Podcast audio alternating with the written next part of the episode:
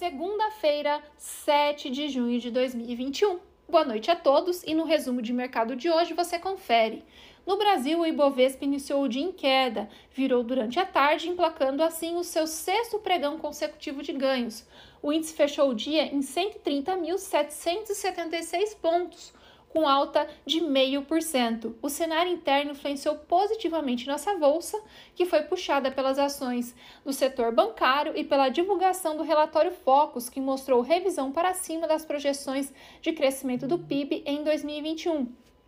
Como destaque na ponta positiva, as ações da companhia aérea Azul dispararam com alta de 5,57%, com os investidores vendo grande possibilidade de fusão da empresa com a Latam Brasil, o que gerará importantes sinergias para o setor.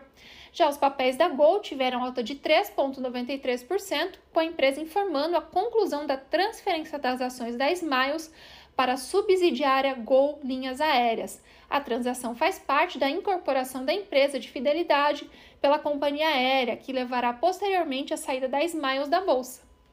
Já na ponta negativa, as units do Banco Inter recuaram, com queda de 3,71%, influenciadas pela notícia de que a instituição avalia realizar um follow-on com preço indicativo de R$ 57,84 por papel.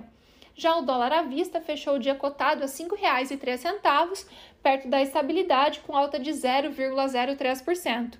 No exterior, as bolsas da Ásia fecharam com variações modestas em meio aos números da balança comercial da China. Apesar das exportações e importações terem dado um salto no último mês na comparação com mais de 2020, as estatísticas foram inferiores ao esperado pelos analistas. No Japão, o índice Nikkei subiu 0,27% e o índice chinês Xangai Composto avançou 0,26%.